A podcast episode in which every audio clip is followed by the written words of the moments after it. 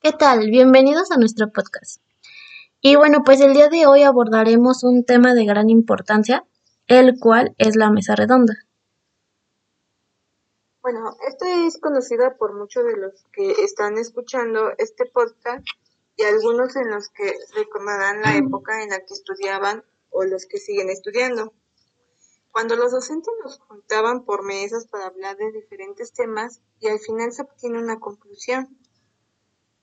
Sí, bueno, pues es muy lindo remontarnos a esas épocas y recordar algunas de las tantas estrategias que usaban nuestros maestros y maestras. Todo esto con el fin de lograr que nosotros adquiriéramos un conocimiento óptimo. Y bueno, pero en sí, ¿qué es lo que entendemos por mesa redonda? Bueno, pues yo lo conozco como la reunión de varias personas en donde abordan un tema de interés y en el que se busca siempre llegar a un acuerdo o solución. Sí, eh, una mesa redonda es una técnica en la que se reúnen personas que en este caso van a ser expertos en el tema. Y hablando de la cuestión educativa, pues los alumnos serían los expertos en el tema, porque ellos harán una investigación previa del tema otorgado y pues con ello obtendrán eh, información fresca y podrán dar buenos puntos de vista. Esto con el fin de, como lo decía, abordar diferentes puntos de vista y ya sean divergentes o contradictorios, pero siempre guiándose de, de un mismo tema. Sí, claro. También un dato importante es que en esta mesa no existe una jerarquía. Bueno, esto quiere decir que todos tienen la misma libertad de dar los puntos de vista que les sean conveniente, para al final darle una solución o conclusión correcta al tema. Exacto, aquí no habrá distinción ni privilegios al momento de aportar algo. Y de hecho abordaste un tema y una característica muy relevante que es pues la jerarquía, pero ¿conoces otra? Claro, otra característica es que mm, la exposición de los argumentos es de forma oral, aunque el moderador puede ir tomando nota de algunas de las aportaciones para al final hacer énfasis en algún punto específico. Y bueno, como en todo, también hay que recalcar que en una mesa redonda habrá reglas. Eh, una regla básica es que se respete la ausencia de las jerarquías y que cada participante haga un uso adecuado de su tiempo. Este tiempo será coordinado por el moderador y a su vez hará énfasis en los participantes. Eh, esto pues para que se enfoquen únicamente en el objetivo y el cual será darle una solución al problema o simplemente hacer un intercambio de opiniones y conocimientos que se deriven del tema.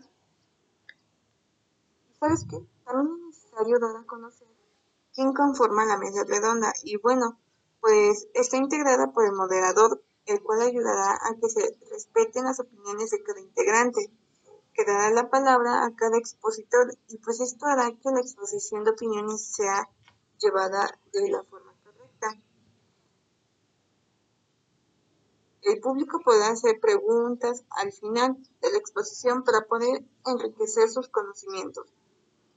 Los expositores, que son los integrantes que darán sus opiniones y un panel de público.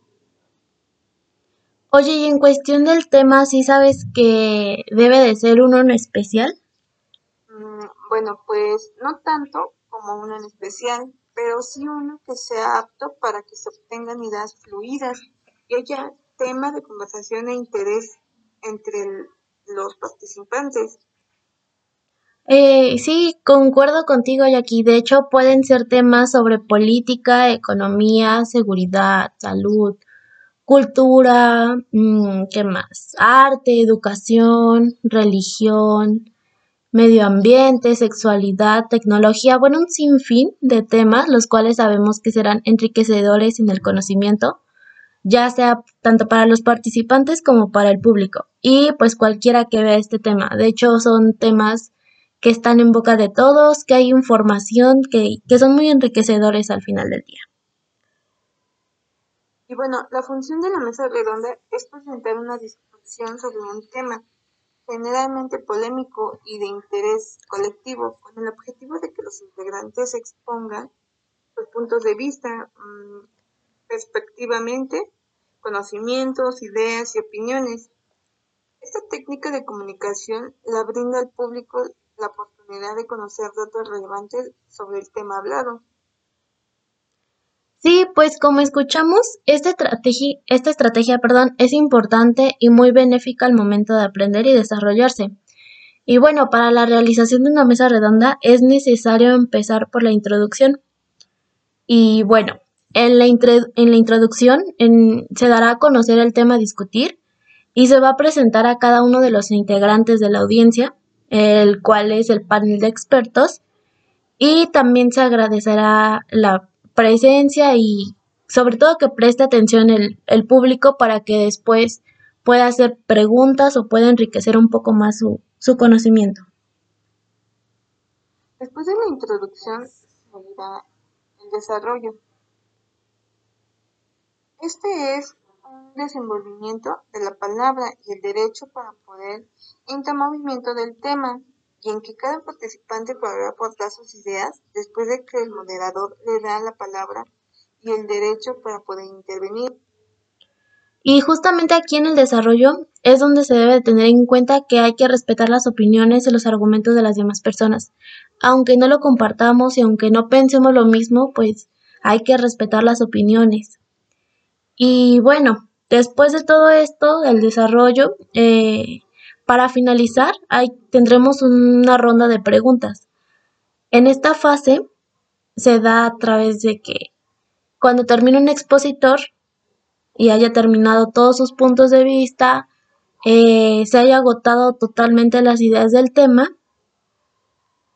Es como exprimir el máximo del tema, ¿no? Sí, exactamente. Eh, como decía, al finalizar todo esto, el moderador podrá retomar los cuestionamientos o dudas que se tengan en el público para que sean resueltas por los expertos.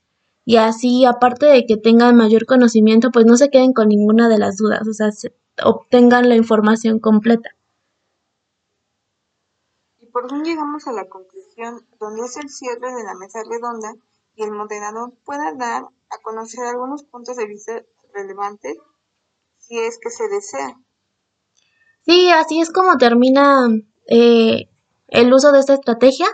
Eh, pues para muchos de nosotros es benéfica, para algunos no tanto, pero en sí siempre se ayuda con el diálogo y con la exposición de diferentes ideas. Nos ayuda a saber qué puede pensar la otra persona y a conocer sus argumentos.